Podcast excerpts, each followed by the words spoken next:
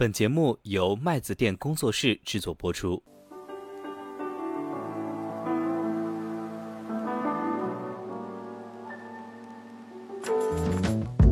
如果你只具备一个工具人的 skill set，你的价值量肯定是越来越低的。但是在另外一个极端，认知共情层面的技能，其实你的单位的价值量是变大的。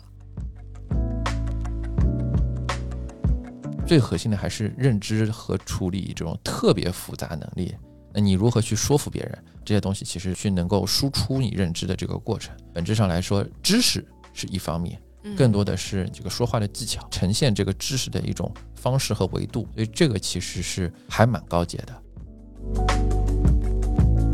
我们去沉淀总结一些没有办法被机器去完成的这些，比如说共情呀、认知啊。或者是理解呀层面的事情，我觉得倒并不是说有了 AI 以后我们就不需要工作了，它只是需要我们在技能或者投入的层面有一些适当的调整，来匹配未来生产力分配的新的趋势。麦子店的听友群已经开通了，欢迎大家添加微信“麦子店小二全拼”，我们也会在听友群里面跟大家积极互动，同时也可以在播客中进行点赞、留言、转发，你们的支持是我们更新的最大动力。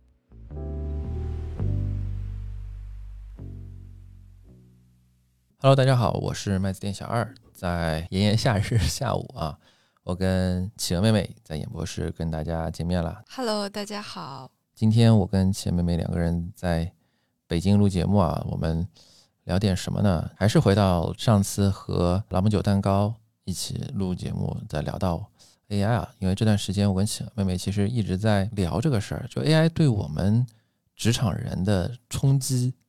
到底在哪儿？感觉这个事情横空出世很好用。第二个这个想法是，哎呀，我是不是？就快失业了，你有这种感觉吗？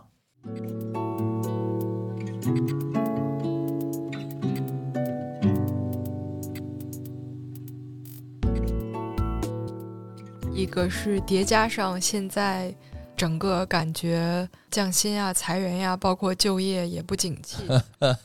我一把辛酸泪。后面 AI 又穷追猛打，就是不禁引发了打工人的灵魂拷问。嗯，对。就是这两年好像感觉是什么爹妈双打是吗？短期内就是裁员的裁员，降薪的降薪，然后好不容易感觉这个熬过去了，中期来看好像自己的工作要被这个 AI 给取代了，嗯，就感觉哎呀，一下子突然之间，反正我身边很多的人都突然之间变得很悲观，嗯，我觉得 AI 是一个还。蛮独特的产业，这一波 AI，尤其是 GPT 出来了以后，嗯，我觉得大家其实是有一种人类对 AI 的恐惧突然大爆发的感觉，就像是人类恐 AI 久矣，一直憋着没说，然后突然到了这一刻，好像大家感觉，哎，我能做的事情，现在人工智能差不多拐点好像都可以做了，嗯，所以一下子恐慌是大范围的爆发。对我其实对于这件事情。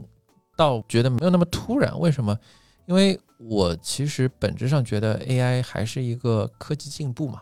对吧？因为科技进步它本身就会带来所谓的这个产业革命，或者说一个劳动力的再分配的过程。最早的时候，对吧？发明蒸汽机了以后，就有工厂女工，然后工厂女工其实一直到什么时候呢？一直到五到十年前啊，我们国家其实很多的劳动的就业人口都停留在那些工厂里面。啊，现在拧螺丝钉，大家可能理解的是大厂的那些 码农，对吧？嗯，那那个时候的拧螺丝钉是真的在工厂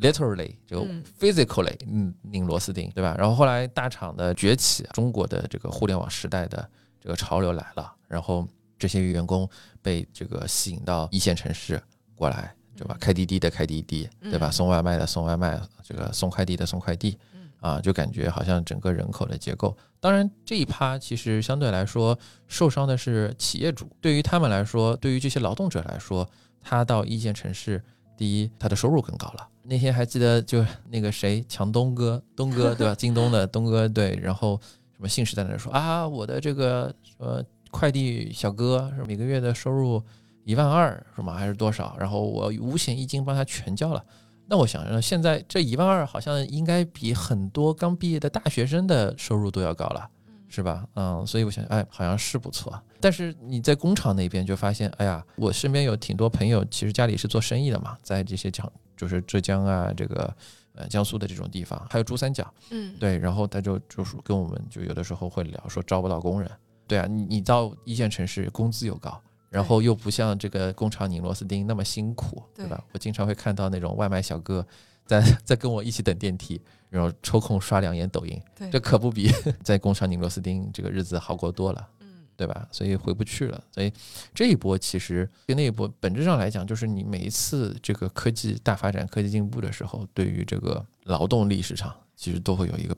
比较大的一个迭代的作用。而且这么听下来，基于科技的发展。还是增加了我们人类的总福祉。就是上一次互联网革命的过程中，其实是改善了一批既往的，不能说是低端劳动力，嗯，或者就是说既往的比较原有产业模式的劳动力，还是大大改善了大家的生活。至少你刷这些人刷抖音的时间多了，对吧？对，啊，所以我觉得首先第一点就是。我虽然现在我自己用 ChatGPT，也用 Bing 的那个 AI Copilot，嗯，坦白说，它目前的 deliver 的工作还很不完善，嗯，从目前来说还差了那么点意思啊。虽然我能看到苗头，但是中期来说，我觉得啊，当然我们中国能不能用到这我不知道，但是就是说，至少从整个行业的发展上来讲，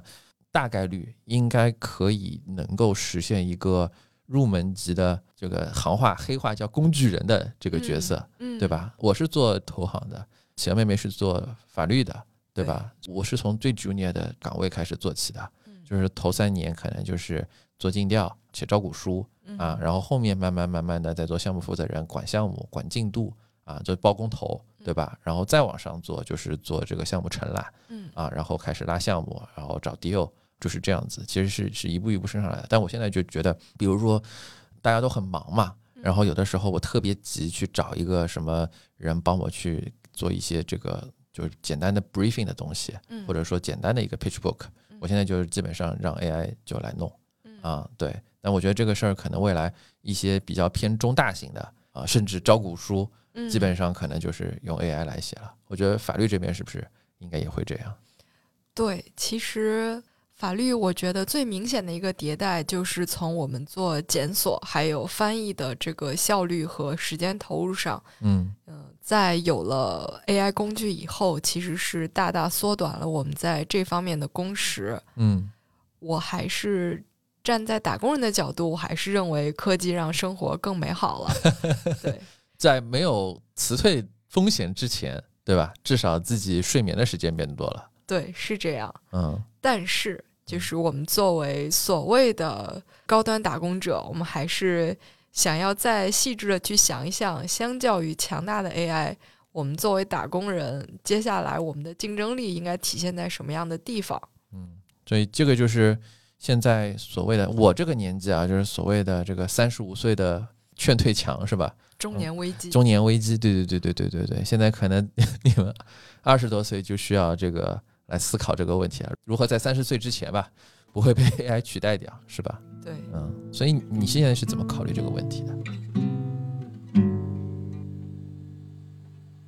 我还是比较有信心的，至少 AI 它不能承担法律责任嘛，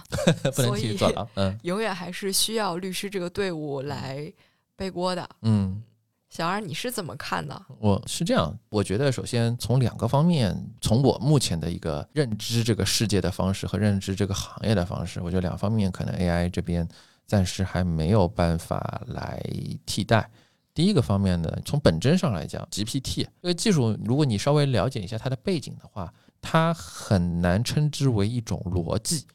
它其实是一种近似。如果你非要说的话，它是一种预测的这种算法。然后有一个最佳估计，但是它本身来说，这个东西为什么是这样子的一个结果？它并不是一个因为所以的关系，这个是它和一些高阶职业比较本真的一个区别，就是高阶职业里边，它对于逻辑性的强调其实是非常非常非常的重要。也就是说，比如说在投行业务里边，有一个像我现在可能面临的一个最直接的问题就是，第一，你的客户在哪里？嗯你的客户在哪里？其实核心是在于现在这个市场环境是怎么样的，嗯现在的监管环境是怎么样的，嗯然后现在可能整个竞争的格局、竞争的态势是怎么样的，然后你又是怎么样的，然后综合这几个点，你要去结合自身的竞争优势和自身的一些这个赋能吧，啊，禀赋资源禀嗯赋，来去制定你最佳的展业的策略。嗯啊，也就是说，比如说我自己可能是我是比较喜欢跟一些初创企业的创始人那些呃科技向的那些人混在一起的、嗯啊，然后我觉得我我心里非常认可他们，然后我我也对这些新兴的科技比较感兴趣。那么，所以这个时候可能 AI 第一，它不能告诉我的是我是不是应该适合走这条路，因为这条路是不是只有我自己知道的。你也知道，有一些做我们这行的。有是这个走这个商务路线的，或者说走政府路线的啊，有一些是走一些其他监管路线的啊。就是我们这一行这个展业的方式有点八仙过海啊。你首先 要 AI 不能告诉你的是你最适合你自己的，因为这些东西可能对他来说都是可能的。如果你非要问他的话，我觉得他可能对他来说这些都是 options。对对，但是不是所有的 option 都适合你，这是嗯其一。第二，其二就是有一些对于未来的展望啊，对于一些逻辑啊，因为所以对于一些市场的前瞻性的理解，嗯我试过问过 AI，当然我不知道未来 AI 是不是可以解决这个问题，但至少我现在试过 AI，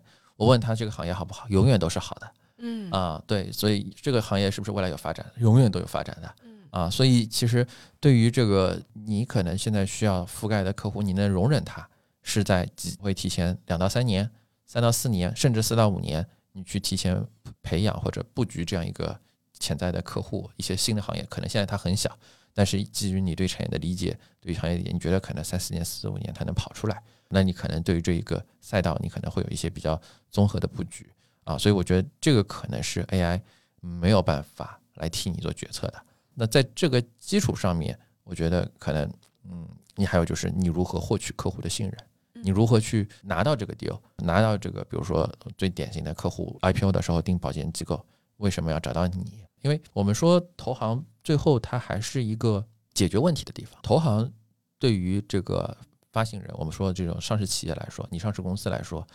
最根本的逻辑是你需要解决它上市的这件事儿，嗯所以你的最终的交付股是它要去敲钟，对不对？啊，所以他为什么选你？最核心或者说最本真的原因是，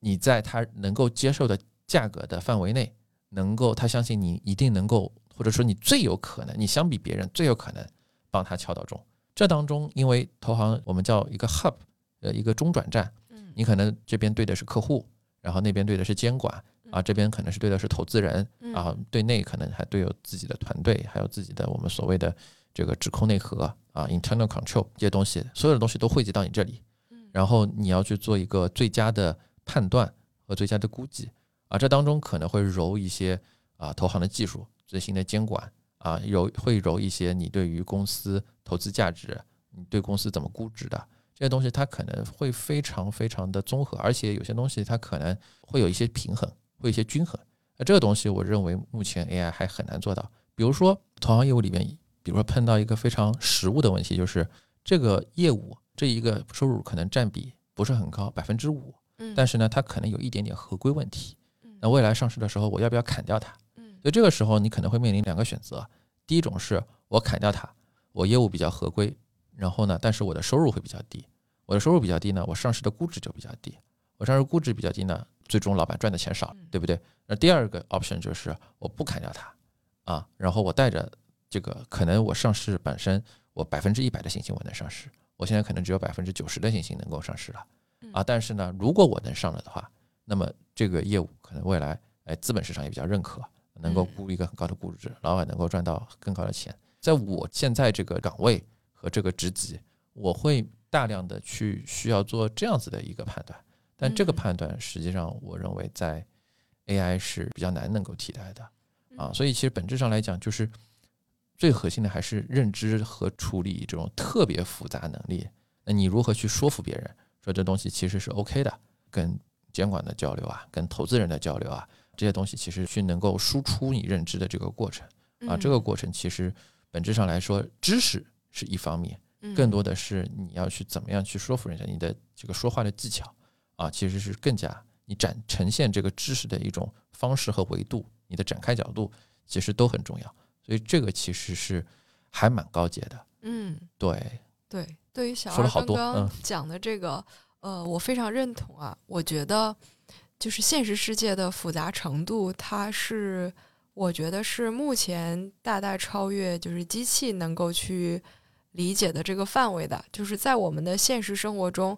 绝大多数百分之九十九点五以上的问题都不是是或否能回答的。对但是机器呢，它恰恰最擅长的是回答是或否的问题。对，但是在我们工作中，其实更多的要交付的或者要提供的解决方案，都不是是或否，嗯而是把一个事情从一个比如说百分之三十或者三十分的程度变成八十分的程度这样的事情嗯，这里面这个度的把握，以及嗯，在每一个节点上怎么样去把我们的思考去变成现实，就是去落地的执行。嗯我觉得这些环节应该是真正体现我们作为这个行业从业者的价值。因为我是做交易的嘛，嗯其实刚刚小二讲的是一个大致的 IPO 上市的过程里面，他们作为投行人的参与。嗯那作为交易律师，你在一个交易里面去参与的过程，我最终交付的成果是我提供的交易文件嗯或者是一个尽职调查的结果。但是在这过程中，律师发挥的更大的作用，是不是仅仅体现在说我写这个文件？其实我理解并不是这样。嗯我要去确定的是什么样的一个交易结构是可行的。嗯这个可行呢，不只基于说是监管层面的，比如说你红筹还是 VIE，体内还是体外，嗯更多的是要基于这个事情怎么样是一个成本最小而且能够 workable 的方案。对嗯因为现实生活中的复杂程度很高，比如说会有一些人基于现实的原因不能直接持股，嗯。或者基于现实的原因就是办不下来嗯。啊、各种各样的登记，嗯。嗯，或者比如说现在大家都知道中美之间的贸易有摩擦，有一些东西我们是买不到的，套皮嗯。对嗯。对，所以现实问题的复杂程度是很高的。那我们要提供的是什么？我们要提供的是一个可能不是一百分的答案，嗯。但是是一个 workable 的方案，嗯。并且能够让所有人去接受。嗯，对。而且我其实也做过一些偏这个一级市场交易的呃项目啊。我对其实 LDD 的律师的一个最大的一个诉求就是在于，就是你别 LDD 的报告整天给我写风险，这也是挺有名的律师、律所、大律所、红圈所啊。然后一般来说，像这种交易，我们是这个牵头去进行商务谈判嘛。嗯然后我们牵头进行商务谈判的时候呢，如果你是代表投资人，你你要进场对于这个被投标的，然后进行尽调。嗯然后这个 LDD 一看，哇，二十多个风险点，嗯然后我就整懵了，不知道该怎么谈。嗯因为你说这东西啊有风险，那个东西啊有风险，那这这交易我还做不做了？那明显这个其实我们来看，最终如果你确实觉得这事儿是要投的，嗯，对吧？你应该是最终说清楚的是这个东西未来对你的这个影响可能是在哪儿。我觉得 AI 可能就会告诉你说这东西是法规是怎么样的，你现在是什么样的，然后你这东西有有风险，不合规，对，对吧？啊，但是你这当中具体的一些把控和风这个实操，我觉得这其实是法律从业人员最精妙的地方，对哎，我非常同意小二刚刚讲的这个事情，甚至我刚刚就想说，这个 AI 报告和人的报告，它嗯在什么层面上有差别？嗯我理解就是在这个点上是有很大的差别的。嗯，比如说，一份 AI 生成的报告，它就像给你改作业一样，嗯，对对你错了就是错了，然后他给你打很多叉，都放在那儿。对，但是呢，我们作为人类律师要去理解它是什么。首先，你要知道投资人的诉求，嗯不是每一个投资人，可能财务投资人他的诉求是什么，嗯产业投资人他的诉求是什么，嗯或者领投方他的诉求跟跟投方就又不太一样。对，你要去第一步，你要理解你的客户他是什么样的需求。那么我最终要呈现出来的我的工作结果是要交付给我的客户的，嗯，所以我要基于他关注的重点去 define 我的交付结果要体现呈现的一个形式和程度。嗯我不可能说，如果是这个领头方他非常 decisive，就是对于这个 case 我是要投的，嗯，而且大面上来看，这公司都是没问题的，又是超级超级朝阳的产业，嗯，很多家挤着在进。那你这会儿 律师交上去一个二十多个叉叉的这种作业，对，就明显显得非常的 不合时宜，对，不合时宜，或者会让你的客户会让领头方觉得很奇怪，这个行为就是不应该发生在这个时点。嗯，那律师的工作是什么？我要把我发现的所有的问题。我都要提到，但是我要有一个明确的分类，什么样的事情是我在交易文件中就能够去解除掉的，嗯，什么样的风险是今天解决不掉，但是半年之内能解决掉的，嗯，最后可能我们筛下来一遍一遍一遍，只剩下一到两个问题是解决不到的，嗯，那这个点是我们真正要去交付给投资人的，嗯，让他提起关注，对吧？对，嗯。对，包括你在风险的划分上也是有各个层级的。嗯，你不能写一个报告出来，所有事情都是高风险。对，嗯，没错。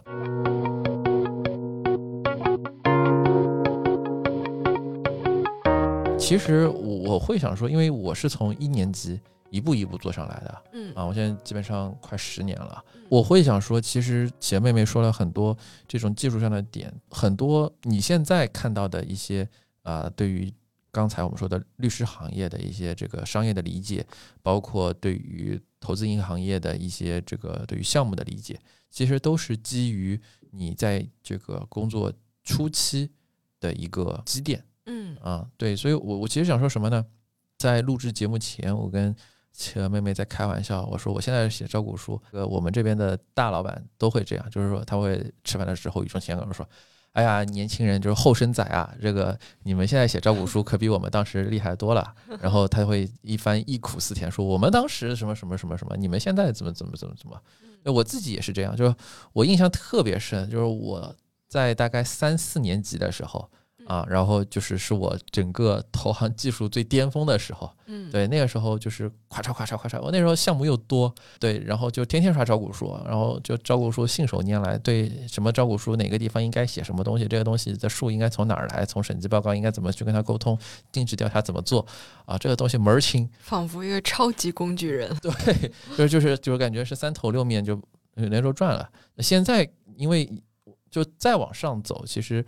你后面第一步你会去去做项目负责人，嗯，你做项目负责人了之后，你就不会再具体的负责某一个具体 part 的工作，嗯，那你可能会去主要去去协调这个项目，因为投行都是项目制的嘛，嗯，所以你的一个主要的工作就是保证这个项目能够按期保质保量的交付，对，所以你可能就会变成一个类似于 PM project manager，嗯。啊，对，就是你核心最主要的就是盯着大家来这个交作业，然后。你是那个改卷子的人，那这个时候呢，其实你的身份其实是会有一点点转变的。你已经不那么去 hands on 一些具体的啊，最最 dirty 的那些尽调啊，那些呃跟投行技术特别相关的东西。啊，然后再往上走，你从项目负责人再往上上升，就是变成一个项目承揽啊，就是说你自己这边是不是？啊，能够去找到项目、挖掘项目，然后落地项目。对啊，这个时候呢，你又不需要做 project manager 了。如果你你非常 hands on，你也可以做，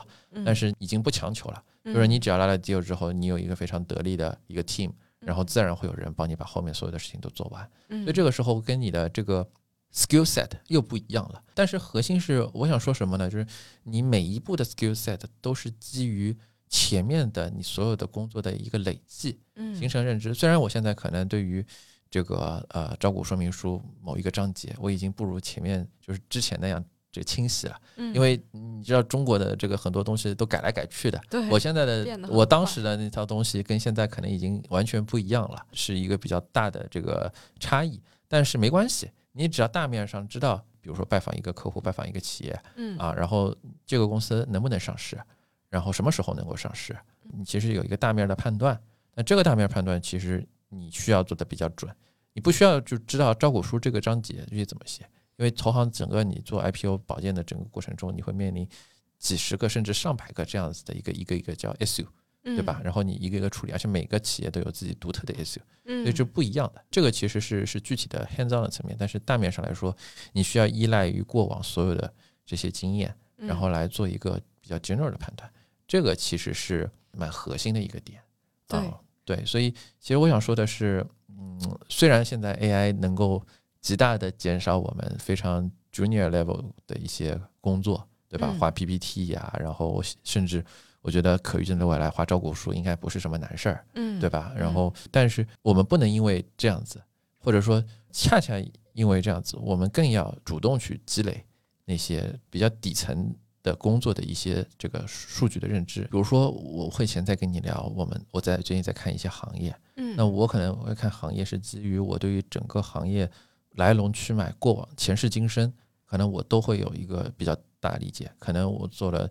呃这么多年的投行，可能我有很长的一段时间就跟这个行业的一些创始人，从一点零时代到二点零时代，到现在可能三点零时代，嗯我跟这些最主流的上市公司吧，最头部的上市公司和一些最前沿的初创企业待在一起。嗯然后你去不断的 pitch 他，你去不断的跟他聊，去跟他做一些业务交流，跟他做项目，然后在这个基础上，你才能积累这些对行业的认识。这些嗯其实从一二年级来看，这个香港中环叫 deck，我们叫 pitch book 嗯啊，就就这么什么东西或者招股说明书 whatever 嗯啊，就就从这东西垒起来的。我想说，其实还是在认知这个事情上，第一，AI 还是没有办法，so far，我觉得可预见的未来没有办法把这一块给取代掉。嗯对吧？就是所谓的综合能力。第二块呢，就是每个人的综合能力并不是一毕业就有的，一毕业谁不是烂头青，对对不对啊、所以其实核心还是说，你是这么多年这个工作这个过程中积累起来的。其实我现在比较担心的就是说，我觉得未来会不会出现这样子的一个一个状态，就是说，因为 AI 把很多的 dirty work 替代掉了，那会不会导致说现在我们的这些刚入职的那些 freshman 小同事们，他缺乏这种传统来说，金融行业和法律行业都是 hours 很长、很辛苦的行业对啊，对。但是我会比较担心说，就在某种意义上，这些辛苦真的是有 payback 的，不是你 money 上的 payback，而是更是说你整个人 overall 的一个能力的成长。你现在没有这些东西了之后，你的增长曲线是不是会变慢，或者说你会就是跟一些从这些 dirty work 做上来的这些这些现在已经功成名就的那些大佬们嗯啊，可能未来会有差距。就是说你整个企业来看，你你会有一个人才的断档期或者真空期，这个其实是我现在比较好奇会不会，或者说比较顾虑会不会发生的事情。嗯其实刚刚小二讲到的这个点啊，我作为一个稍微 fresh 一些的没有没有，打工人，嗯我自己是有，甚至我对自己是有这个担忧的。就是我拿一个很简单的事情来举例子，就是做翻译的这个事情。嗯其实以前呢，我们作为交易律师，呃，是要承担比较多的翻译的工作的，嗯而且在我去回溯到最最最古早的那个时代，嗯。就是在还没有像欧陆词典呀这种线上检索的这种词典工具的时候，那一辈的法律人，他们真的是翻着就是法律用语的词典，嗯。一点一点去理解这个句子，包括那个时候还去很讲语法，嗯。因为律师写的句子一般人是接受不了的，对，很长又倒装，很复杂。对，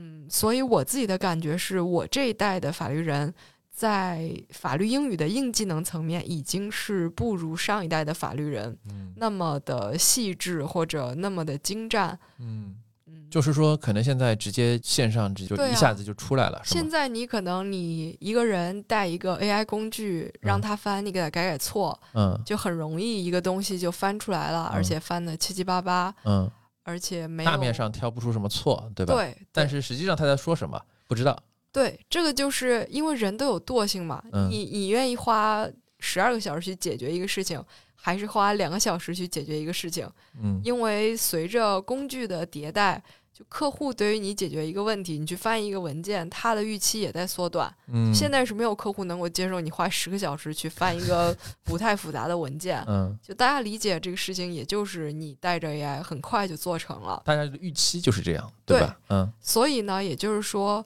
但是从律师成长的轨迹来说，你花十个小时去精读一个文件，嗯和你花两个小时去泛读一个文件，你自己在技能、在理解或者在一些软性层面的这种收获。肯定是不一样的，就类比于刚刚小二讲的读招股书的事情一样，嗯你认认真真的去读过招股书，或者去深度参与一个项目，你积累的认知层面上的经验，嗯还有最终落在你技能层面的叠加的这个给你加的这个 buff，肯定是不一样的程度。对，但是现在呢，由于 AI 出来之后，确实作为搬砖的，你会突然觉得搬的很爽，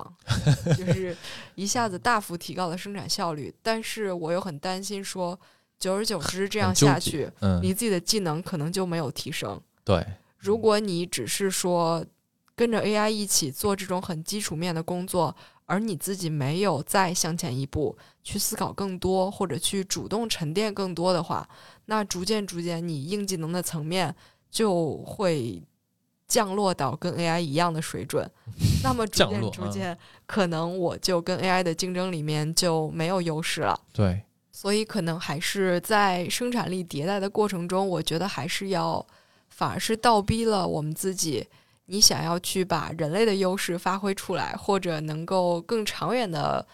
形成自己的竞争优势，可能是要求我们在工作的过程中，要比仅仅去交付或者完成这个事情，要更进一步去思考，我要如何交付一个更好的东西，或者说我要在这样的一个工作里面去学习到一些什么样，除了交付以外，我还能得到的。认知层面能够沉淀下来的经验，对，说的特别对啊，因为我就感觉到现在有一个让我困惑的事情，就是现在我有很多的小朋友，学历也很好，能力也很强，交付的东西很漂亮，嗯，但是你说他做了啥，然后想了啥，这东西如果是你，你会跟客户怎么说？嗯，不知道啊，就感觉就是啊，我把这个事情做完了啊，我终于可以睡觉了，不会去思考，或者说不会去想，那这个恰恰是。你要去一直想，你才能有提高。你你真的机械性的去完成你的岗位上的工作，其实这个，嗯，我觉得你如果不能从当中积累东西的话，你也只能是未来是被 ChatGPT 这个替代的这个工具人。嗯，其实刚刚小二讲到交付这个点，我就还觉得，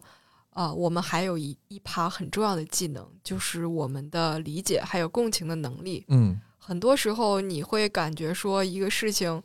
呃，A 和 B 就是两个人去做，它的效果就不一样。即便他们交付的这个工作的内容是一样的，但是 A 和 B 传递出来的这个沟通的过程，嗯，以及呃措辞的方式，或者说给你达到的这个他交付的这个感觉是不一样的。那这两个人呢，在你的评判体系里面其实就有差别。沟通技巧，对吧？对。我觉得沟通的技巧还有共情的能力，比如说，嗯，我能不能够去想到，去预先去想到你心里期待的一个是一个什么样的结果？嗯，那我如果能够领悟到你期待的这个方向，我就往这个方向去跟你沟通。对这个事情呢，可能沟通成功的概率就很高，而且耗时事半功倍，对吧？对，嗯，对。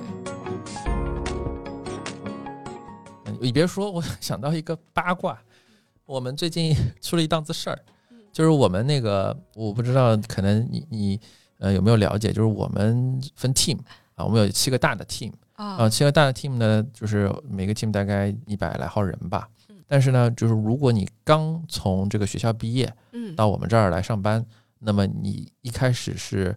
不在这七个 team 里边，嗯，你是一个类似于叫 pooling 啊，我们叫人才池这样一个地方。如果这个七大 team 里边，比如说因为同样是项目制的嘛，矩阵制的，我们就是每个就简单理解可以抽壮丁，有一个项目了，我们就出壮丁啊，去拉几个这个 VP，拉几个 SA 过来干活儿。核心还是说，就是你如果比如说在这个 pooling 里边，可能未来会被拉到，我可以去 book 你。我们公司的规定呢是这样，就是这个规定也有点奇怪，就是只有大项目才能 book 人，嗯啊，小项目是 book 不到人的。我大概的理解就是说，可能对吧？这同事也比较忙，然后 book 的人也比较多，对吧？他不希望因为这个小项目，然后占用他太多的时间，可能这个有限的资源分配到那些大尽量大型的项目上去。嗯，但是呢，我这边比如说我手头上有十个项目，那可能只有两个项目是大项目，剩下八个项目都是小项目。但是小项目呢，可能未来有成为大项目的机会，你要服务客户嘛，你不可能每个 deal 都是明星 deal。就算是明星的 client，也有一些小 deal 让你来帮忙做处理嘛，对吧？这个时候你那你又拉不到人，嗯，这这除非你自己干，对吧？那肯定很不划算。所以我们这边一般的一个就是呃惯例啊，或者说不成文的规定，你通过大项目拉人了之后啊，然后再去私下跟他沟通说，哎，我这边还有几个小项目啊，你一并帮我做了吧。啊，这确实不合规。嗯就我就行业黑话叫小黑工嘛，嗯。啊，对，这个在我们这个行业和在那个会计师这个行业，就四大嗯。啊，非常普遍的一个现象。嗯。对，然后就正常来说，就是这东西吧，资方有资方的逻辑，劳方劳资双方它各有各的逻辑。嗯就是我站在一个就是项目用人方 in charge 的角度，项目管理者的角度上来讲，那我这些事儿都是事儿啊，嗯对吧？你不能因为一个不合理的规定让我就这这些事儿没人可干，嗯对吧？以前其实一直都是，你想每一年都有 graduate，每一年都有毕业生，嗯然后每一年一一茬一茬一茬都是这么干过来的。但今年就出了这么一档事儿，嗯。然后就是我们不是我啊，是我们隔壁有有一个项目组的这个项目负责人嗯。就被拉黑了。啊，你哦。刚刚说到共情的时候，我就想到这个，这个绕了这么一大一圈，讲了这么多背景故事啊，就是说 现在我不是说什么 AI 替不替代共情能力，我也不是说这个吐槽零零后，但我现在是是就是从这件事情上我震惊了，我就深刻深深刻刻的感觉到零零后整顿职场，对对对，就是我感觉，呃，不知道，反正就是背景就是说项目负责人，然后 book 了这位小朋友，然后到了一个他的大项目上，然后按照往常的惯例说，哎呀，我有一个呃什么什么什么小项目，还有一些这个啊、收尾的事情，你帮我一起做了吧？嗯不，我不做，再聊一句，直接拉黑啊。哦，对，所以 那我就感觉哦，这个世界变化的太快啊。刚刚小二讲这个场景，就让我觉得这个小朋友有点像是我们写代码时候那个思维，就是 if 是项目对做对，if 不是不做。对，嗯、但是其实就是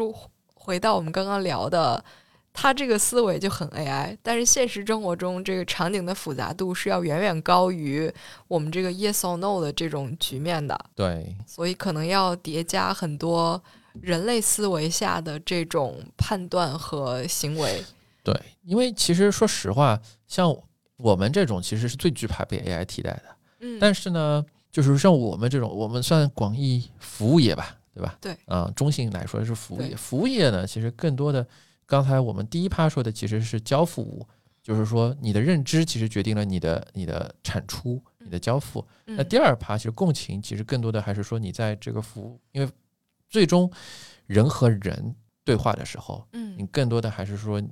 给客户的这种温度，嗯，对吧？对，啊、所以我觉得这一块啊、现在至少从我我目前的角度上来讲，还还很难去这个让 AI 来替我去去完成这样子的一个一个是感触和说话。对，其实我大胆去畅想一下，如果未来 AI 逐渐普及，那么可能我们，比如说作为比较新鲜的职场人，可能我们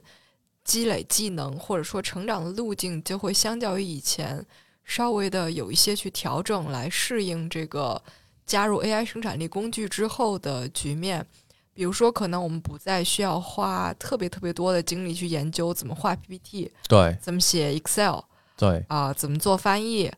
但是可能就反向的，我们释放出来的这一部分精力呢，要被投入在我们去更多的思考或者观察，嗯，去沉淀总结一些没有办法被机器去完成的这些，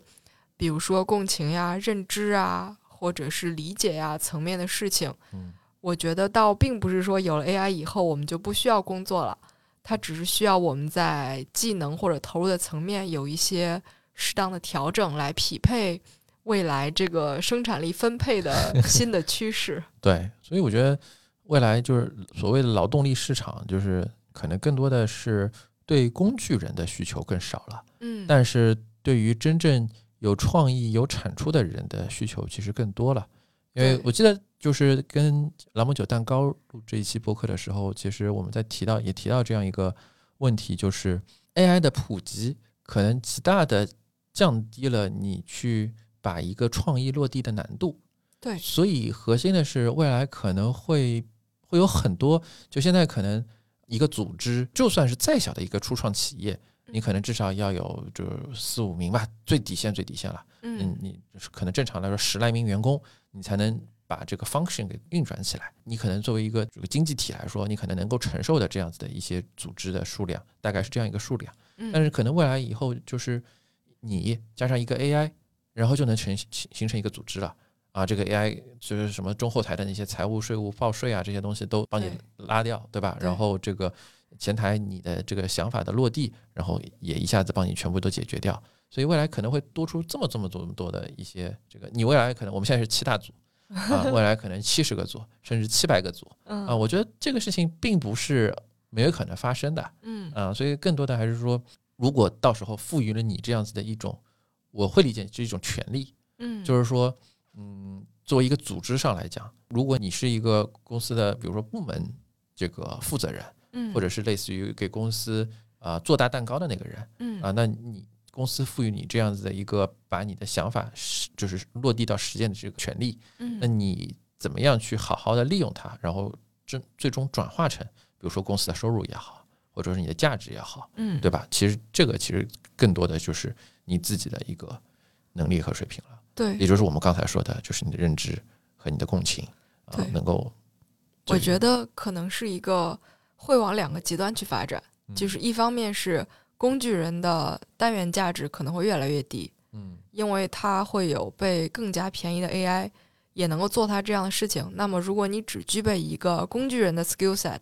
你的价值量肯定是越来越低的。对，但是在另外一个极端，就是小二刚刚讲到的认知共情层面的技能，其实你的单位的价值量是变大的。嗯就是以前我可能需要一个十个人的 team 去完成一个，比如说五百万的 deal，对那摊下来每个人的价值量是五十万。对那未来如果我一个人带上 AI 就可以完成对，，AI 的成本又低到可以忽忽略不计，对，嗯所以其实我们在另外一个极端上面的技能的单位的价值量是被放大了很多倍的。对，嗯，你一个人的价值量就翻了十倍嘛，对对吧哎好像给我们这种服务业从业者打了一个强心针啊。好像听上去也没有这么悲观了。对，好像并不担心，如果不被取代的话，未来是很美好的。嗯，对，毕竟这个以后所有的这个呃敌友还是需要有人为这个法律事务背锅的嘛，这个 这个应该不会，而且未来组织如果是按照数十倍甚至数百倍的这个发展，未来的这个法律服务啊，我一直跟你跟你们说，这个律师是最后最最不缺，就我们可能失业，律师都不不会失业。啊，对，所以我觉得对，所以我觉得这个还是不用那么那么那么悲观。科技最终还是会让生活更美好的。对。最后，我们也畅想一下，对于我们自己，因为现在大家比较丧啊，对吧？啊嗯呃，据说我们又要降薪了，所以 最近大家的工作积极性都不是很高啊。然后，所以我不知道企鹅妹妹你会怎么考虑这个问题？就是说，在当下我怎么样去应对？不一定是 AI 这个事情，就是说，包括现在整个市场相对来说比较低迷的周期嗯，啊、你会做些什么吗？还是我我觉得什么都不做也是一个方法？我觉得在工作的维度上来说，我没有被老板洗脑啊，这是我 比较发自内心的想法。嗯如果说项目少了，其实每一个能做的比较深入的项目，其实我觉得都是更有价值的。嗯如果你真的有一个好的项目，嗯你去做，我觉得应该是要投入更多精力去思考、去观察、嗯去积累的。嗯因为可能没有那么多项目的情况下，你要想要去成长、去积累到认知层面的东西，就需要你在一个项目里面投入更多的思考。可能不是说那种 dirty work 很多啊，可能更多的就真的是需要你去主动的去学习、去思考、去观察。嗯我觉得这是工作层面的，就是现在还有在做的事情，还是要把它做好，嗯或者更多的去主动学习、去主动思考。嗯那抛开工作，另外其他的层面，我觉得如果还有富余的时间，那就锻炼身体啊。对锻炼身体，然后也更多的去感受生活。呃，投资自己是吧？对，嗯，我觉得这是永远都不会错的事情。嗯，你会考虑读书吗？嗯，也在考虑。嗯我觉得读书是一个你读书的目的是什么呢？我是觉得教育是一个，尤其在你职业生涯已经有了职业生涯以后的再教育，嗯是一个要以目的导向的。就是我是不太推荐说你没有想清楚自己要什么，然后去盲目读书的同学。嗯，我觉得这样的产出效率是不不不太高的，不 OK 的。嗯、对，或者你有可能自己是越来越迷茫的一个状态。嗯，比较好的读完了以后更又不知道，或者说更不知道自己该干嘛了。对，而且你把你原有生活的平衡也打破了。嗯当然，可能也会有人有迸发出新火花的。嗯如果你真的是人才，什么路都能走得通，这个也可能。嗯但是我自己是觉得，对于普通人、大众层面的来说，读书是一个要计算性价比的事情。特别是工作之后的读的那种书对，对你要嗯计算你精力的投入，嗯包括，gap 对 the year，嗯对 gap year 你的配的问题，嗯还有就是能不能真的给你的职业生涯有一个提升。嗯我觉得我自己其实还有一点没有太想清楚这些问题，嗯所以现在只能说保留这个 option 吧。但是，嗯，还是有很多问题需要思考和整理。我很高兴你现在的这个答案会不陷入那个躺或者卷的那个二元二次论啊。我觉得，嗯，就是生活就是这样，然后嗯，既没有这么好，也没有这么坏。你在一个公司，这个公司的效益有上坡有下坡，产业的周期嘛，嗯，对？吧？整个从宏观经济，然后到中观的产业，就是你这个是你在整个职业过程生涯的过程中大概率会碰到的。现在我们要六十多岁退休了，从你二十多岁这个工作到六十多岁退休，四十年的一个朝阳产业，不可能的，嗯哪有这个产业这个朝阳四十多年的，嗯，对吧？所以你在这个职业生涯的过程中，或多或少都会面临这种所谓的 setback，就是说波动或者这个曲折吧。对，啊，所以在这个当中保持平常心，然后两个就一个是你看得更远啊，就像就是我刚刚半开玩笑吧，就是嗯说这个所有的职业都没了，律师不会没有 啊，对，所以我觉得从一个更大的角度上来讲，这个需求还是在的。当然，我也承认现在律师的供给确实多了点。当然，还有一个就是我们国家要这个积极大力提升我们法治建设，对吧？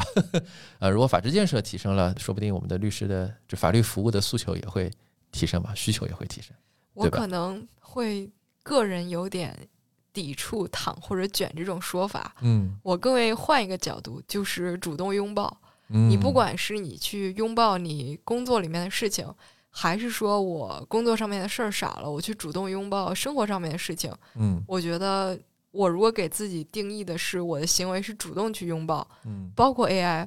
刚刚就是少说了一点，就是我觉得其实富裕的时间，大家去学习利用现在 AI 工具也很重要。哎，对的，因为如果这个是一个时代的趋势，你不主动，你躺下，你只能被它碾压嘛。而且说实话，因为我现在就在就在搞这个，嗯、上一期跟那个刀锋聊天的时候，刀锋说他在学那个啊、就是苹果的那个 app 的开发 Xcode 和 Swift 语言，然后呃，这个东西其实我我也学过，嗯，然后我也是就是在工作之余，然后闲暇时间一点一点就是这样开始慢慢大，家要听一听投行人都是怎么卷的。没有，这纯粹是个人兴趣。我我其实想说的不是这个，我想说的是，真正现在就是呃 GPT generated 的这些东西，真的好简单，就是真的好简单，你基本上只要说人话就可以了。嗯啊，就是你所谓的那些呃之前的什么计算机语言那些什么呃模型，forget about it，嗯。不需要知道这些东西，你只要说人话，你嗯。就跟这个呃这个机器说我要干什么干什么干什么，你帮我干什么干什么，我这个程序我要实现什么什么什么功能，你编吧嗯。啊，然后你编了以后我跑一下，说这个程序我还要改进什么什么什么什么，你帮我改吧啊，嗯你只要说人话就可以了。所以我生活中会接触到一些人，就是他会有畏难情绪，就觉得这东西特别高精尖，感觉觉就不是我这种凡夫俗子要能够这个接触或者体会到的。嗯或者说能够能够领领悟到的，就感觉这东西感觉高高在上。其实真的没有必要畏难，一旦你接触过了之后，就是你会很快的就爱上它，或者说喜欢用它，嗯嗯因为这东西真的就是我还是我刚刚那句话，你只要说人话就可以了啊。所以他把真正的这个门槛已经降到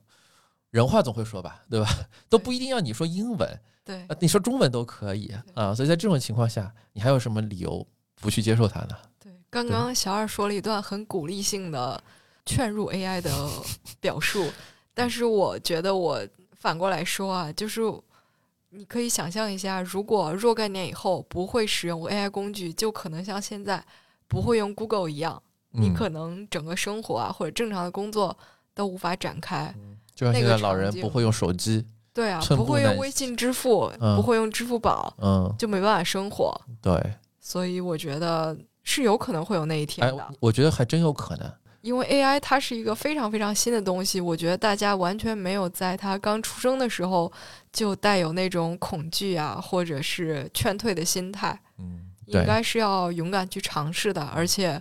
就像刚刚小二说的，你可能试了以后就爱上它了。也不一定对，也不一定现在用商业的目的嘛，你可以做点别的事情，比如说我就是画画苦手，然后就就用 AI 来画图，对不对？嗯，然后这个如果我是钢铁直男，对吧？当然我现在年龄不合适了，比如说给小姑娘写写情书，先写第一段话，对吧？或者 把小姑娘的名字藏在这个情书里边对啊，对，这种你让 AI 帮你做呀，